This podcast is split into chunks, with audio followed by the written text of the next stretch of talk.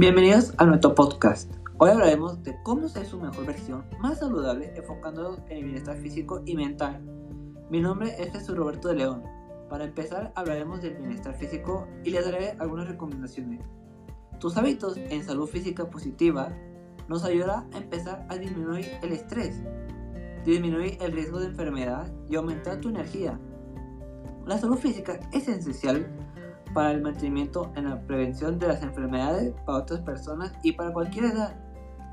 La actividad física contribuye a la prolongación de la vida y mejorar su calidad de vida también, a través de los beneficios psicológicos, fisiológicos y sociales.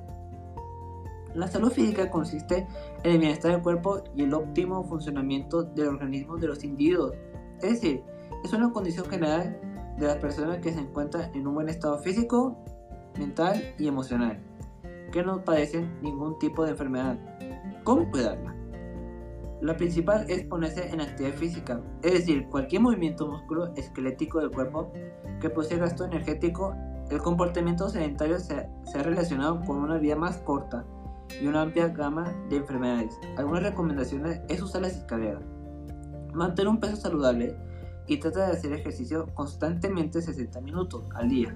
Seguir una dieta saludable, tener una alimentación saludable es algo muy importante que debemos comer muchas frutas y vegetales, cereales integrales y diferentes fuentes de proteína.